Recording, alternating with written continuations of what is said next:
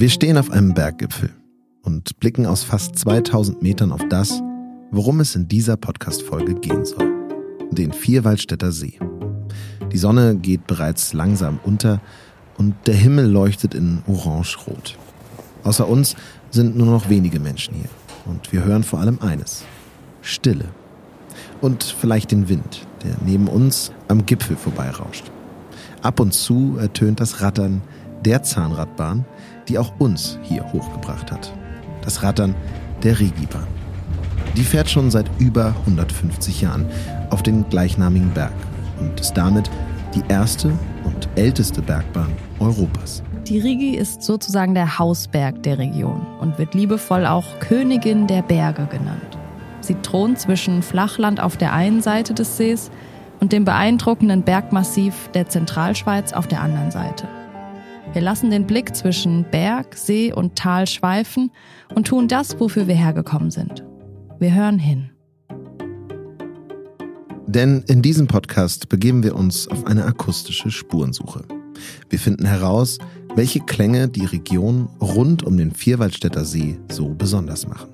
Dafür waren wir schon in Luzern, danach in den Bergen in Andermatt und heute folgt eben ein weiterer, ganz essentieller Teil der Reise. Wir erkunden den See selbst. Jetzt gerade von oben, gleich von unten drunter und natürlich, wir machen einen Abstecher auf den See. Wir nehmen Sie auch heute mit, wenn wir uns umhören und mit Menschen sprechen, die den Klang der Region prägen. Und wenn wir überrascht werden, welche Klänge zwischendurch so auf uns einprasseln, lassen Sie uns gemeinsam lauschen. Auch in dieser Folge gemeinsam mit mir, Jonas. Und mir, Anna.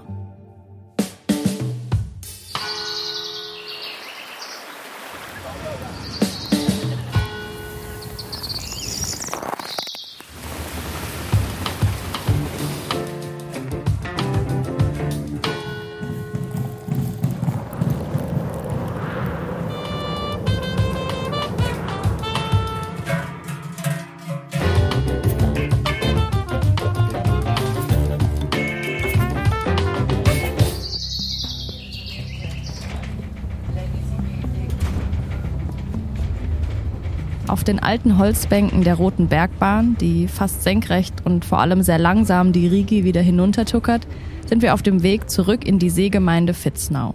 Inzwischen ist es nämlich dunkel geworden und wir erwischen noch die letzte Bahn, die uns zurückbringt. Ganz in der Nähe der Haltestelle im Dorf liegt das Hotel Das Morgen. Und dieses Ziel haben wir nicht zufällig ausgewählt.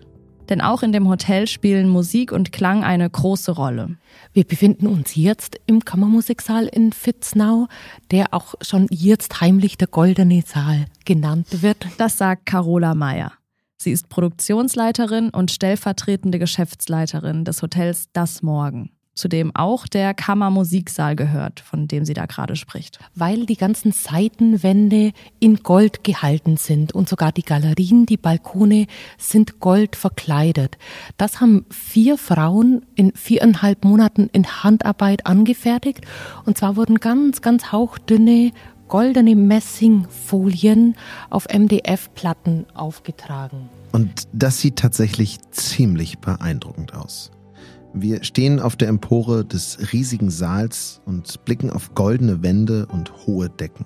Der Konzertsaal wurde vor kurzem eröffnet und ist nicht nur aufgrund seiner Wandfarbe etwas Besonderes. Also zum einen muss man mal sehen, in welcher Lage naturbezogen der gebaut wurde es hat schon einen Grund, warum wir hier unterirdisch sind, weil wir befinden uns hier im Felsabsturz-Gefahrengebiet. Das heißt, es ist nicht erlaubt, neue Gebäude in dieser Region überirdisch zu bauen, weil es einfach zu gefährlich würde. Hier einen gewöhnlichen Konzertsaal zu bauen, ist also quasi unmöglich. Und genau deshalb ist der Kammermusiksaal des Hotels unterirdisch gebaut. Zusammen mit Carola laufen wir auch durch die unterirdischen Gänge und Räume rund um den Konzertsaal durch Räume für KünstlerInnen, die hochmoderne Eingangshalle entlang an Bühnenbildern. Und auch an Instrumenten kommen wir vorbei, zum Beispiel einem Flügel. Dran, oder? Schöne Untermalung nachher.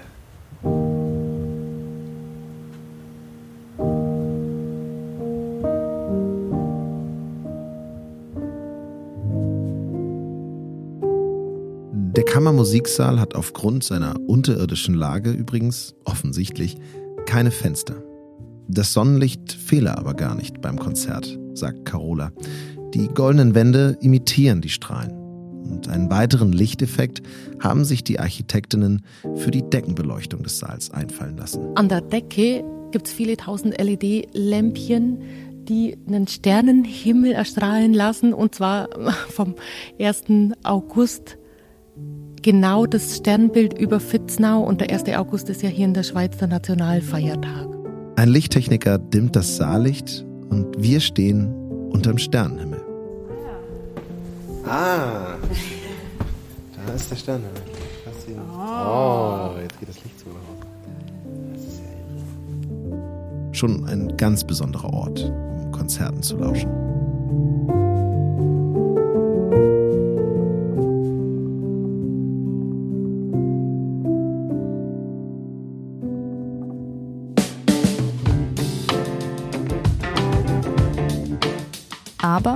Solchen Orten gibt es rund um den See noch mehr.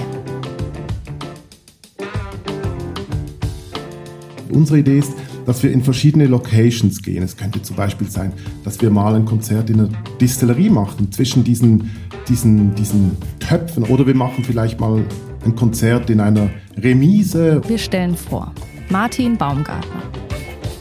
Martin ist Initiator der Veranstaltungsreihe Rigithm, also Rigi trifft Rhythmus. Wir veranstalten ein Konzert in der Villa Sena, in diesem, in diesem wunderbaren Raum mit diesem fantastischen, mystischen Steinway-Flügel, der da steht, in diesem wunderbaren Park. Das Konzept der VeranstalterInnen ist es, Konzerte an ganz ungewöhnlichen oder besonderen Orten rund um den See stattfinden zu lassen. Wie Martin schon erwähnt hat, in der Villa Sena zum Beispiel, in einer Werkstatt oder einer Essigfabrik. All diese Locations werden zweckentfremdet, um die Sounds unterschiedlicher KünstlerInnen dort erfahrbar zu machen. Es könnte sein, dass wir ein Konzert trotzdem mal einfach in der Bar machen, weil die Musik das verlangt. Für uns ist das Gute daran, wir können Leute an Orte holen, die sie vielleicht schon kennen, aber noch aus einem anderen Blickwinkel. Und Pro Jahr veranstalten Martin und seine KollegInnen zwölf Konzerte. Im Frühjahr und im Herbst. Ich glaube auch, dass es spannend ist für die Gastgeber, den Schreiner, der zum Beispiel sagt, ja, kommt mal bei mir vorbei, spielt mal bei mir ein Konzert, der kann seine MitarbeiterInnen äh, einladen, der kann seine KundInnen einladen, aber der bringt auch Leute dahin, die sonst nicht da wären. Martin und sein Team entdecken mit Regithm Musik also irgendwie neu. Dadurch, dass sie nicht ganz klassisch im Konzertsaal gespielt wird, sondern in einen anderen Kontext gesetzt wird. Und genauso werden dadurch ja auch die Region und ihre Locations neu interpretiert. BesucherInnen bewegen sich raus aus ihrer gewohnten Umgebung. Leute ansprechen, die sich für Bewegung, für Musik, für Dynamik interessieren. Und dabei spielt es nicht so eine Rolle, ob das Leute sind, die schon lange da wohnen, ob das Zugezogene sind, die sagen, ey, ich habe früher schon äh, Jazz gehört, als ich noch in der Big City Zurich gewohnt habe und jetzt will ich wieder sowas. Oder eben auch Touristen, von denen es eben doch den einen oder die andere gibt. Außerdem, glaubt Martin, nimmt es Menschen die Hemmungen denen zum Beispiel, die sonst eher keine peakfeinen Konzertsäle besuchen würden. Die hören das klassische Konzert dank Regithm ab jetzt vielleicht lieber in der Schreinerwerkstatt nebenan oder das nächste Jazzkonzert in der örtlichen Schnapsbrennerei. Wobei das allein mit Blick auf die Getränkeversorgung ganz praktisch erscheint. Und vielleicht ist man ein bisschen angefixt, auch mal an einem anderen Ort ein Konzert zu hören. Eigentlich möchte ich irgendwas machen, was da im Dorf selber lebt und pulsiert und die Region nicht einfach nur erweitert, sondern die Region durch das ins Dorf tragen eben dann wieder auf die Musik abfärbt. Das wäre so mein Traum.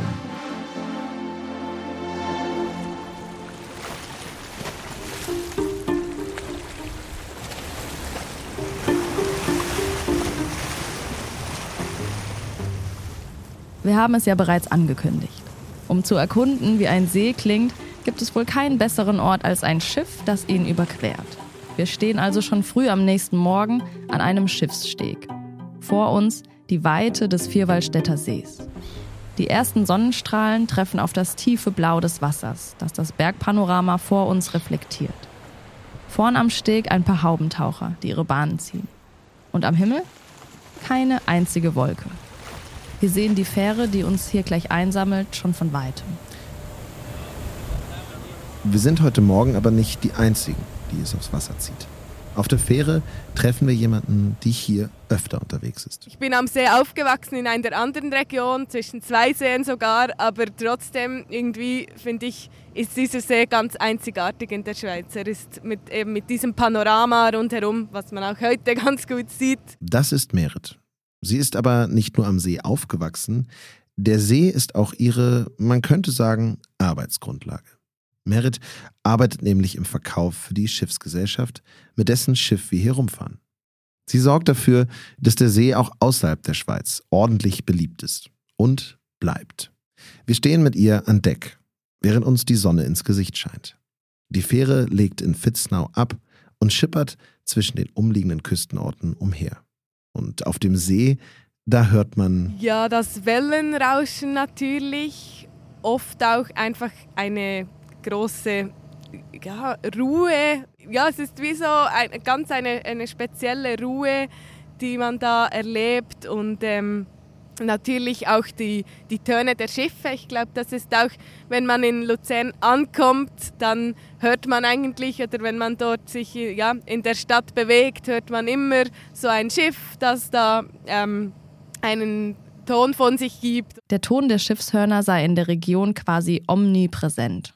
Und als diese Töne dann während der Pandemie plötzlich weniger wurden oder sogar komplett wegfielen, hat das auch die gewohnte Klangkulisse der Seeregion ganz schön beeinträchtigt. Haben wir auch gehört während der Pandemie, ähm, dass viele Leute dieses Tuten richtig, die da am See leben, dieses Tuten richtig vermisst haben auf dem See. Und das war irgendwie schön zu hören, weil wenn man da ist, ist das immer so etwas, was man einem vielleicht nicht so auffällt, aber wenn man dann, wenn es fehlt, dann fällt es halt richtig auf. Heute arbeitet Merit aber wieder mit dem geregelten Schiffsbetrieb. Schiffshörner und der Wellengang umgeben sie täglich. Trotzdem erzählt sie, wird es nicht langweilig. Es gibt so viele verschiedene Stimmungen. Ähm, an diesem See, jedes Mal, wenn ich früh zur Arbeit ähm, gehe, dann und den Sonnenaufgang zum Beispiel sehe mit diesen leichten Nebelschwaden über, dem See, dann ähm, ja, finde ich wieder, wow, es ist so eine schöne Region, ein schöner Ort, um zu leben und zu arbeiten. Ähm, dann am Abend auf einer Sonnenuntergangsfahrt zum Beispiel, dann gibt es wieder ganz andere Stimmungen. Auch wenn es mal regnet und einfach nur Nebel hat, auch dann hat es ein, irgendwie so ein, ja, eben etwas ganz Ruhiges. Nein, ich glaube wirklich nicht, dass es mir mal langweilig wird. Und es befindet sich einer auf dem Schiff, der kann mit Sicherheit noch mehr Fahrten vorweisen als Merit. Nämlich der Kapitän dieser Fähre, Andreas. Er hat den See schon in all seinen Facetten erlebt, denn er ist schon seit über zehn Jahren auf ihm unterwegs. Hallo. Hallo. Ich bin Anna. Moin, hallo. Jonas. Und auch er sagt, Eben mein Arbeitsplatz ist sehr abwechslungsreich. Ich bin einerseits am Fahren, andererseits Gästebetreuung. Das ist bei unserem Job sehr schön und was der See auszeichnet, der See ist ähm, sehr vielseitig mit den verschiedenen Armen und er geht eigentlich vom, vom Mittelland zu den Voralpen, fast zu den, zum Hochgebirge rein. Und weil heute kein Nebel auf dem See liegt und es ein sonnenklarer Tag ist, dürfen wir Andreas auf der Brücke besuchen. Und wir wollen von ihm wissen, welche Geräusche es sind, die er dort ganz oben am Steuer des Schiffs so in den Ohren hat. Also beim Dampfschiff ist das natürlich die Dampfmaschine, hier sind es die Motoren, die einen gewissen Geräuschpegel oder so das Nautische abgeben oder ja, die Wellen klingen anders, der Wind ist anders. Das ist so das Faszinierende der Klang oder die verschiedene das Hornen oder das Pfeifen der Dampfschiffe, die vor allem im Sommer im Einsatz sind. Und dann fährt Andreas kurz vor dem nächsten Stop extra für uns noch einmal auf und lässt das Schiffshorn seiner Fähre für uns ertönen. Noch einmal?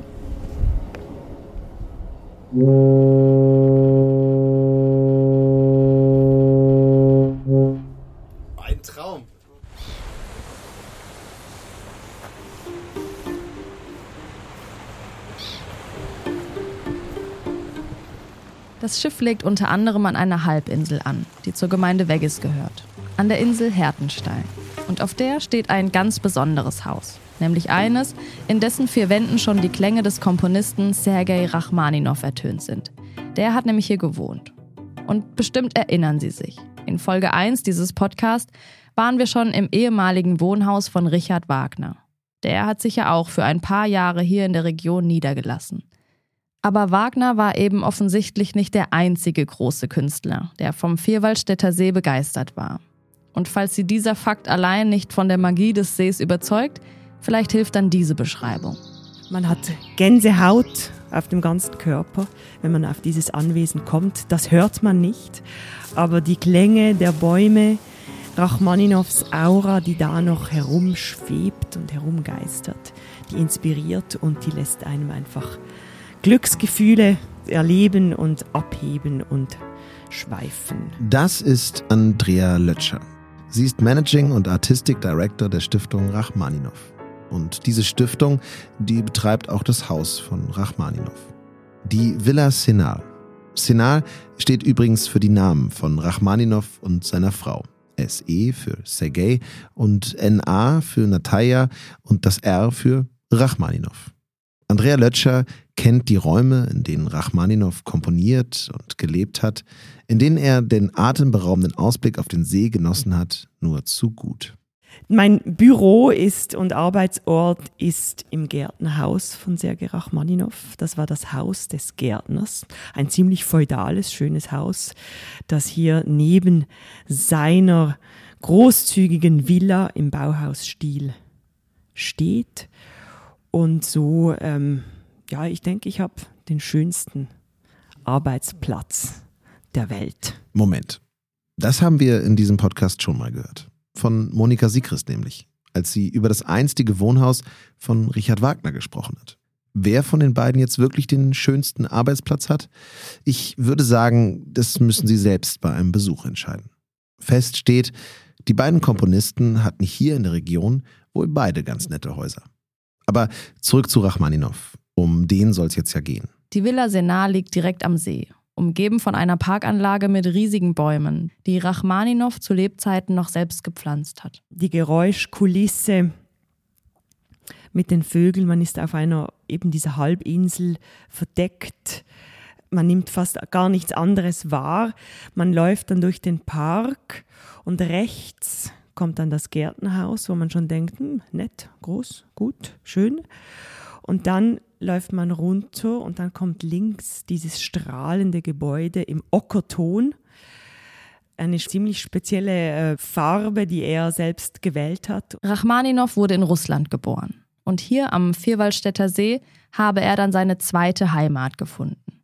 Der Komponist lebte nämlich im Exil, unter anderem in den USA und eben hier in der Schweiz. Im Jahr 1930 kaufte er dann das Grundstück in Hertenstein und ließ die Villa darauf bauen.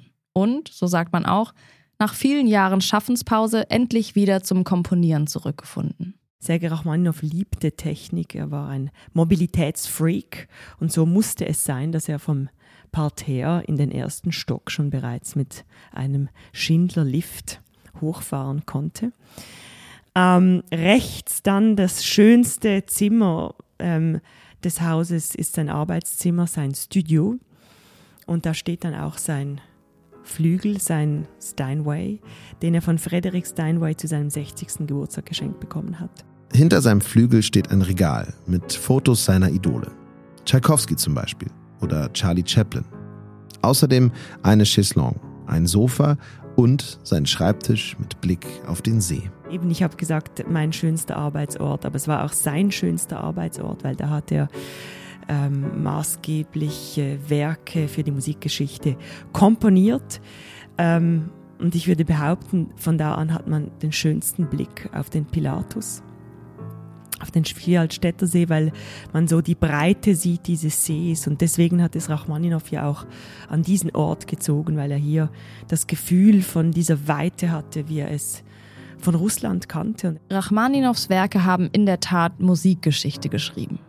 Und der Blick auf den Berg Pilatus und die Weite des Sees haben laut Andrea Lötscher wohl auch einen Einfluss auf eben diese Musik gehabt, die er hier komponiert und gespielt hat. Ich denke, Natur und Landschaft per se inspiriert Menschen und regt an, ähm, lässt eigentlich die Synapsen im Gehirn ähm, Glückssprünge tätigen.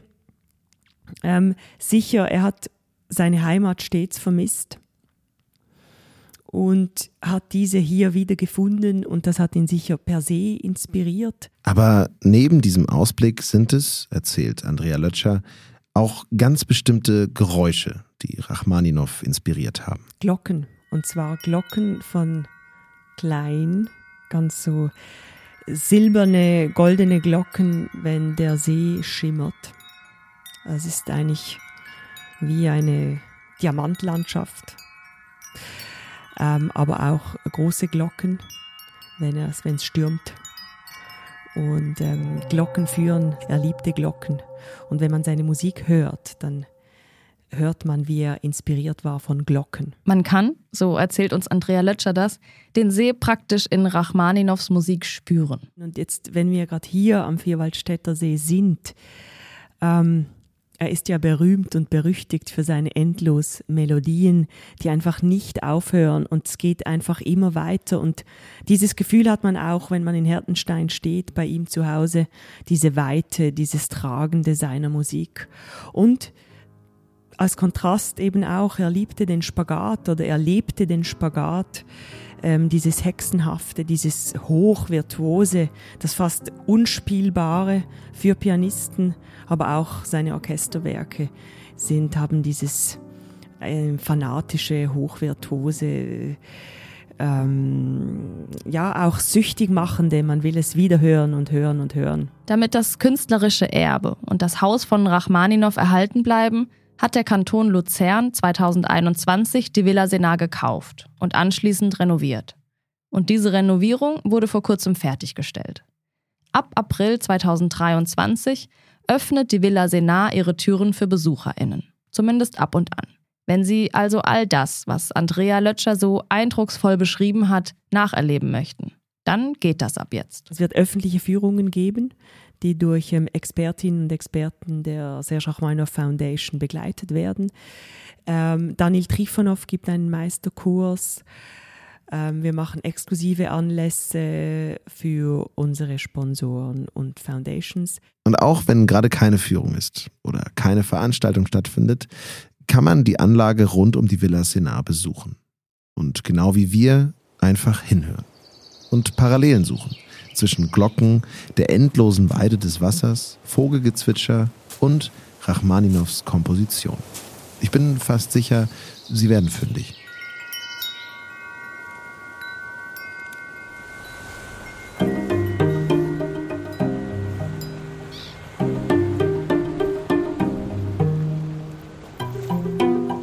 Für jeden, der diese Region erlebt hat, der das fast kitschig schöne Panorama gesehen hat, dürfte der Abschied vom Vierwaldstätter See sehr schwer fallen. Und uns geht es da nicht anders. Aber man kann sagen, dass wir das Ziel dieser dreiteiligen Audioreise ziemlich gut erfüllt haben. Am Ende stehen wir da mit vielen faszinierenden Geschichten der Menschen aus dieser Region, einem ganz neuen Verständnis dafür, wie man unbekannte Regionen erfahren kann und eben diversen Geräuschen, Tönen und Klangwelten. Anna, dieses Mal ist der See dazugekommen und ein allerletztes Mal frage ich dich, was ist für dich das typische Geräusch für den See? Mein typisches Seegeräusch ist, ist das Schiffshorn von Andreas und das Rattern der Rigibahn. Das sind sehr mechanische Geräusche. Ja. Was ist dein Seegeräusch? Also, weil mir im Kopf geblieben ist, dass bei unserem Besuch auf der Kapitänsbrücke hat uns Andreas auch gesagt, dass wegen des Nebels, der ganz oft auftaucht, alle Schiffshörner verschiedene Töne haben. Ich habe das zwar nicht raushören können, aber das geht mir nicht mehr aus dem Kopf. Deswegen ist es für mich, glaube ich, also sind es glaube ich auch die, die Schiffshörner, die mir im Kopf bleiben.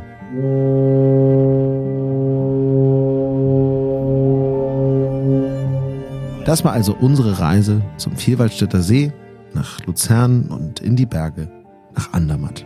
Und eine gute Nachricht gibt es zum Ende auch noch. Wir stehen schon in den Startlöchern für die nächste Reise. Wohin es geht, das bleibt noch geheim. Präsentiert wird dieser Podcast von der Luzern Tourismus AG. Das war in dieser Reihe die vorerst letzte Folge. Und falls Sie die beiden anderen noch nicht gehört haben, sollten Sie das dringend nachholen. Wenn es Ihnen gefallen hat, bewerten Sie diesen Podcast gerne und abonnieren Sie ihn. Denn dann verpassen Sie auch nicht, wenn wir wieder überm Berg sind. Bis dahin, Salü und Ciao sagen Anna Und Jonas.